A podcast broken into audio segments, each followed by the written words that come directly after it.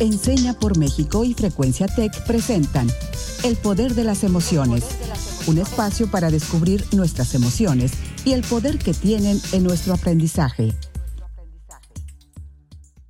Hola a todos y todas, yo soy Alejandra Contreras y me encanta poder compartir otro episodio del Poder de las Emociones con todos ustedes. Bienvenidos a este espacio que ya es como nuestro lugar feliz. ¿No es así, Raúl?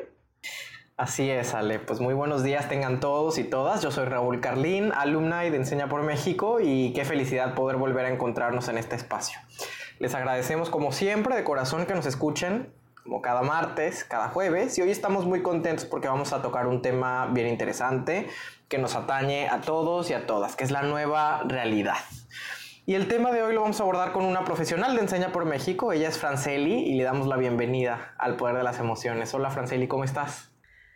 Hola, ¿qué tal? Mi nombre es Franceli González, soy criminóloga y criminalista, actualmente profesional de Enseña por México, y es un placer para mí estar con ustedes hoy.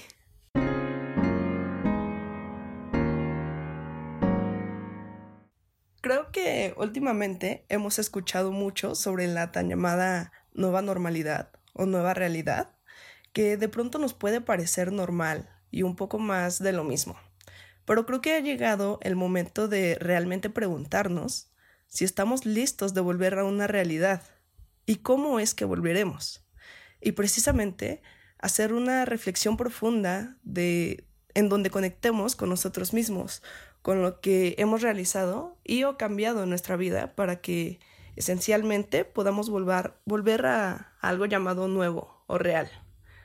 Para comenzar a profundizar el tema, me gustaría preguntarles, ¿Qué cambios ha notado o realizado en su vida durante los últimos meses que crean necesarios mantener una vez que podamos volver a la normalidad?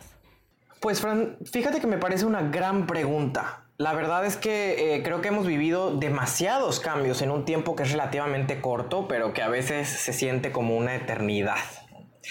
Em, si bien hay unos cambios que quisiera pronto poder revertir, como el hecho de no poder salir de mi casa, abrazar a mis seres queridos, reunirme con mis amigos, ir a conciertos, entre otras cosas que disfruto hacer. Hay otro tipo de cambios que he realizado, eso sí, quizá de una manera mucho más deliberada y más consciente y que me gustaría mantener una vez que em, eh, termine tanto la cuarentena como la pandemia. Hay algunos de ellos que incluso he mencionado en otros episodios y que tienen que ver con em, buenos hábitos de vida. Que quizá, que quizá puedo enlistar como hacer yoga, ahorrar dinero, comprar solo lo estrictamente necesario sin caer en las garras del consumismo exacerbado, cuidar mi, autoalimentación, mi alimentación, autoapapacharme, entre otros. Entonces, esos son los cambios que me gustaría mantener en la nueva normalidad, Fran. Pero quiero también escuchar qué nos tiene que decir Ale. Sí, definitivamente han sido varios los cambios que he notado y por mi parte puedo decir que el tema del autocuidado fue toda una revelación para mí. Ser más consciente de las personas que me rodean, los hábitos que tengo, me ayudaron a evidenciar muchas cosas que tenía que mejorar de mi vida y que en definitiva quiero llevar a esta nueva normalidad. Al principio sí fue complicado, pero la verdad es que una vez que te vas adaptando a estos cambios, les puedes ver el lado positivo a las cosas y por ejemplo muchas personas he visto que aprovechan estos momentos para eh, llevar a cabo esas ideas que, que, no tenían tiempo por el trabajo, retomar algunos hobbies, etcétera. Creo que si vemos todo esto desde otra perspectiva, creo que la cuarentena no, no fue una tan mala idea y que nos dio muchas enseñanzas. Exacto. Eh, a eso era precisamente lo que quería llegar, Ale. Qué bueno que, tocas el, el punto que quería llegar. Creo que todo este tiempo en casa, más allá de verlo como, como un aislamiento, lo podemos tomar como una oportunidad para conectar con nosotros mismos, para redescubrirnos o reinventarnos. Tenemos que pensar en qué es lo que vamos a querer compartir con los demás una vez que podamos estar más libres y sentirnos más seguros. Y también reflexionar en quién va a ser esa persona que se presenta ante los demás una vez que pueda salir de casa y volver a su realidad. Por ello, es interesante poder reflexionar sobre las formas en las que se están tomando las cosas últimamente. La, nueva normalidad está siendo un híbrido entre las personas que pueden y necesariamente deben salir y entre las otras que aún estamos en casa. Y es que hay dos perspectivas muy distintas, que tiene que ver con la, la personalidad de cada quien. Porque habrá personas que se puedan adaptar y acostumbrar tanto a estar en casa que tal vez el home office se convierta en su nueva forma de trabajo favorita. O a quienes les parezca más factible la comunicación por videollamada, que esta ahora será su nueva forma de socializar. Porque siendo sinceros, eliminar la distancia física a través de una pantalla es la nueva vida flexible que estamos experimentando todos. Es una nueva realidad. Tenemos conectividad con el otro desde nuestro individualismo. Y esta ahora debemos verla como una nueva forma de colectivismo y comunidad. Porque si no aprovechamos este momento para hacer esa reflexión y entendernos a todos como uno mismo, sabiendo que todos formamos parte de una misma sociedad en la que la acción de uno puede repercutir en la vida del otro, entonces, ¿de qué habrán servido tantos días de cuarentena? De acuerdo, la verdad es que em, me llama mucho la atención esto primero que mencionas y creo que, mm, digo, o sea, no solo tiene que ver con la personalidad de cada quien, sino que creo que dices muy bien que estamos viviendo realmente dos pandemias.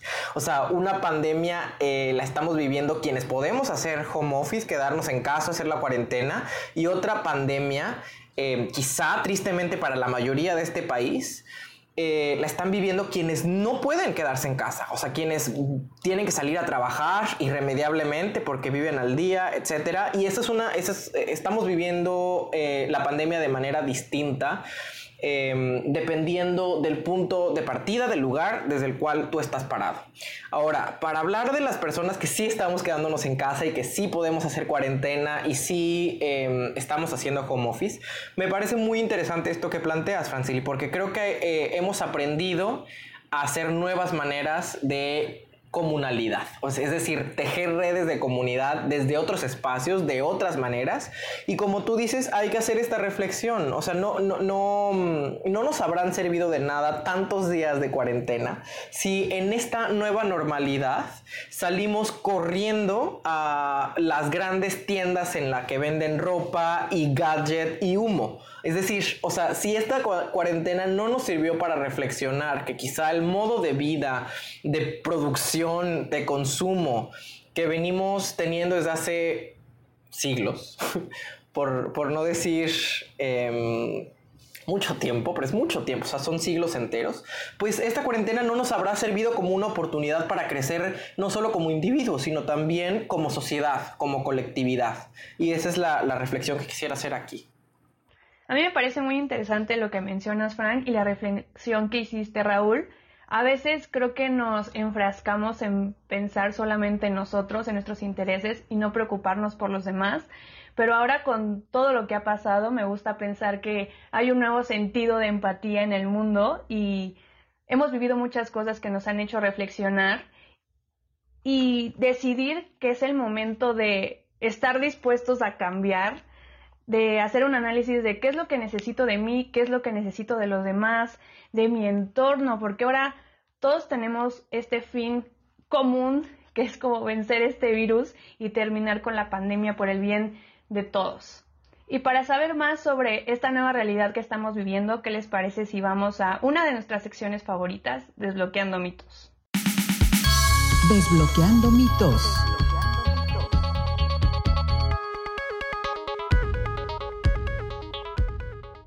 Bueno, la dinámica es la siguiente. Yo voy a mencionar algunos enunciados. Raúl nos contará desde su experiencia si considera que es un mito o una realidad. Y Fran nos va a ayudar diciendo la verdad absoluta de estas oraciones. ¿Estamos listos para desbloquear algunos mitos? Sí, vamos por ellos. Sí, estamos listos. Perfecto. Primer mito del día de hoy. ¿Realmente estamos generando un cambio quedándonos en casa? Sí, creo que es una realidad. O sea, creo que tristemente el cambio es mucho más pequeño de lo que podría y debería ser, porque em, creo que la mayoría de nosotros y nosotras, si no es que todos y todas, deberíamos poder quedarnos en casa. Eso eh, tristemente en este país no es posible, no ha sido posible por muchos factores, por muchas condiciones que ya mencionaba anteriormente. Esta pandemia que no están viviendo igual que nosotros, los que sí podemos hacer home office, aquellas personas que tienen que salir porque viven al día, porque forman parte de eh, la fuerza laboral eh, informal, etc. O sea, creo que en ese sentido em, hemos mitigado la pandemia de manera mucho menos efectiva de lo que quizá lo podrían hacer, por ejemplo, otros países, que efectivamente lo están haciendo otros países. Pero creo que en ese sentido hay que insistir en que quienes podamos em, nos quedemos en casa, porque quedándonos en casa nos cuidamos a nosotros y nosotras, pero también estamos cuidando a los otros y las otras. O sea, nos estamos cuidando como sociedad. Si nos quedamos en casa, vamos a vencer esta pandemia y em, estaríamos frente a la disminución de los daños y de los efectos negativos de esta pandemia. Los que podamos em, rescatar, porque ya a la fecha ya tenemos muchos efectos negativos en muchas áreas, en salud, tristemente en vidas, en educación y en muchos otros, en economía, en muchos otros rubros. Pero em, esto es una realidad, hay que quedarnos en casa. Totalmente. Y concuerdo demasiado, Raúl. Y es que con eso ya hacemos bastante. O sea, muchas personas piensan que no, pero manteniéndonos todos en casa, disminuimos la probabilidad de contagio, que es muy alta. Aunque, aunque no lo crean, sí salvamos vidas. Y eso es lo más importante. Generar esta conciencia dentro de nuestra sociedad para poder cuidarnos entre todos. Segundo mito del día de hoy, ¿Estamos listos para transformar las cosas a las que estábamos acostumbrados y dirigirlas hacia algo nuevo? Voy a contestar esta pregunta de manera ambivalente, pero porque estoy dispuesto a esgrimir un argumento complejo para contestarla. Creo que, creo que esto es un mito y a la vez es una realidad. Creo que es una realidad porque definitivamente los cambios, sobre todo cuando son abruptos, cuando son radicales, la transformación conlleva, o sea, eh, entraña, implica que em, a las personas nos cueste aceptarlo. o sea, cuando rompemos un molde, em, es difícil adaptarnos a esa nueva realidad, a ese nuevo estado u orden de cosas, sencillamente porque em, frente a él se opone el poder de la inercia, de la inercia de los años, de la inercia del statu quo. Sin embargo, también creo que esto es em, un, mito porque em, creo que he escuchado muchas veces este argumento para resistirnos también al cambio. Es decir, ¿por qué no aprobamos, por ejemplo, como país leyes necesarias que deberían aprobarse? Pues a menudo nos dicen porque la sociedad mexicana no está lista para ello. Seguramente ustedes ya estarán pensando en algunos ejemplos de los cuales podría estar hablando. Pienso, por ejemplo, en matrimonio igualitario o adopción homoparental. Y justamente lo que contesto ante este argumento cada que alguien lo esgrime es que si seguimos procrastinando, o sea, si seguimos postergando eh, esta transformación, estos cambios, pues efectivamente la sociedad nunca va a estar lista para ellos.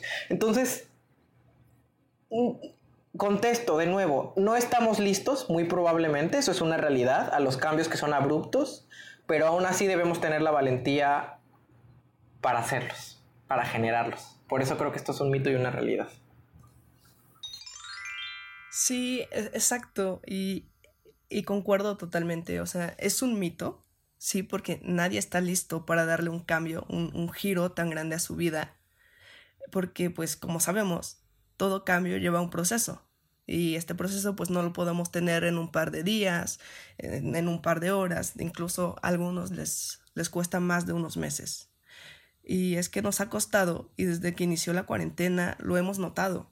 Todos hemos notado cómo ha cambiado tanto la vida, pero existe algo que se llama sentido de, adaptabilidad. Y ese es el que nos ha ayudado a salir adelante.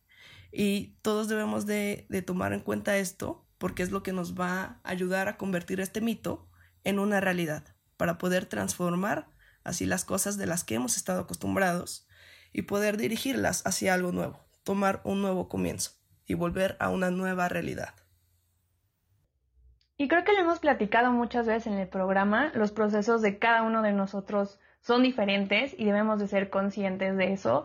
No todos nos vamos a adaptar con la misma facilidad, pero sí hay que intentarlo y tener todo este compromiso en ese proceso. Ahora tengo otra pregunta. ¿La pandemia está sacando a flote la desigualdad social en la que vivimos? Sí, absolutamente sí. Esto es, un, esto es completamente una realidad y qué bueno que lo estamos tocando en estos mitos o realidades, porque si bien para muchos y muchas de nosotras, de nosotros, la desigualdad social no era un secreto antes de esta pandemia, creo que esta pandemia algo que sí hace es todavía agravar las condiciones sociales en las que vive este país, poner de, manifiesta, de manifiesto la desigualdad social eh, que padecen muchos, que padecen muchas. Y quiero nada más para ejemplificar mi respuesta y de por qué pienso que esto es una realidad, retomar un dato que me parece escandaloso por verdadero. Y es un, es, es un estudio, eh, me parece que lo hizo la UNAM, pero está en todos los medios y es, ese dato es, eh, em, esgrime, arguye que el 71% de em, los mexicanos muertos por COVID-19 tenían una escolaridad igual a la educación básica, o sea, tenían, habían estudiado apenas la primaria o incluso tenían un nivel de escolaridad menor. Es decir, el 70% de las defunciones en este país por COVID-19, que ya rondan los 40 mil en total, son de personas que habían apenas estudiado la primaria. Em, entonces, a esta, esta pandemia, y vuelvo a insistir en mi argumento inicial, está afectando más a quienes viven en, la base de la pirámide a quienes viven quizá bajo la línea de la pobreza, a quienes tienen, eh, a quienes tuvieron menos acceso en educación y que por lo tanto tienen menos acceso a los servicios públicos como lo debería ser la salud. Entonces, em, pongo este dato de manifiesto para que aquí lo reflexionemos, pero con ello contesto de fondo esta pregunta que nos haces, por lo cual creo que es una realidad que esta pandemia está sacando a flote la desigualdad social en la que vivimos. Correcto, y, con este dato creo que nos damos cuenta de que es, es una triste realidad lo que hemos estado notando, porque, pues, o sea, tan solo en México, existen millones de personas que viven con lo justo y con todo lo que, lo que ha acontecido, pues se ha visto que es, es la dura realidad el tratar de sobrevivir.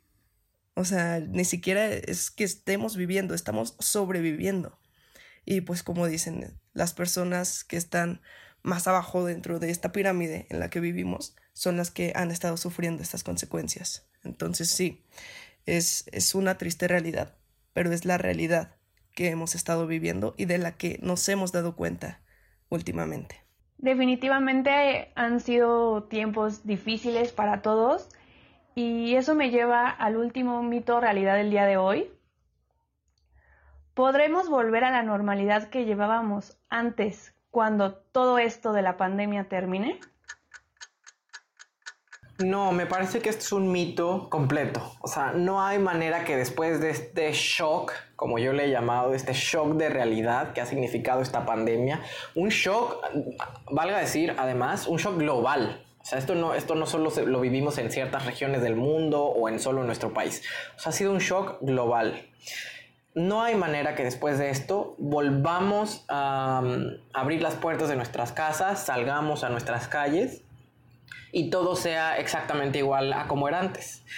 Em, y quiero pensar que esa nueva realidad, esa nueva normalidad, ese nuevo futuro que está en el horizonte, que estamos por vivir, sea mucho más cercano a la sociedad que espero que la mayoría queramos diseñar, que queramos pintar a mano.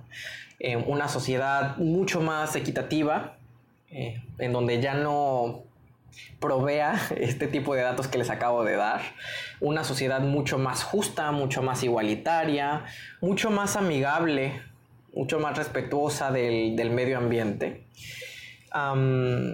una sociedad mucho más em, también, insisto, justa, pero también en, el sentido de em, darnos a todos, todos, a todas, una, la oportunidad de, em, de, tener más acceso a más bienestar. O sea, la sociedad, la sociedad que yo anhelo es una sociedad en la que haya más bienestar para más gente.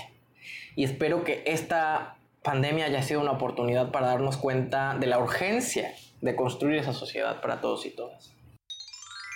Sí, muy, muy buen punto, Raúl. De hecho, pues me tomo decir que esto es un no, es, esto es un mito y es algo de lo que debemos, nos debemos de hacer conscientes por nuestro bien físico y emocional, porque debemos adaptar eh, una nueva normalidad, ya que sí podremos hacer cosas que hacíamos antes, pero no de la misma forma. Debemos sacar aprendizaje de todo, debemos ser mejores, debemos aprender a ser mejores y hacer todo de una mejor manera para poder prevenirnos ante cualquier otra situación y saber afrontar lo que se venga, porque no podemos decir que ya vamos a salir de esta pandemia y no va a venir algo más. Jamás vamos a, saber qué va a venir el día de mañana. Pero lo que sí podemos saber es cómo nos vamos a afrontar ante esa situación. Hoy pudimos visibilizar este proceso de adaptación que nos tocó vivir a todos y todas. ¿Qué les parece si juntamos todos estos aprendizajes y vamos a la última sección del día de hoy que es ¿Qué desbloqueo hoy? ¿Y tú? ¿Qué desbloqueaste hoy?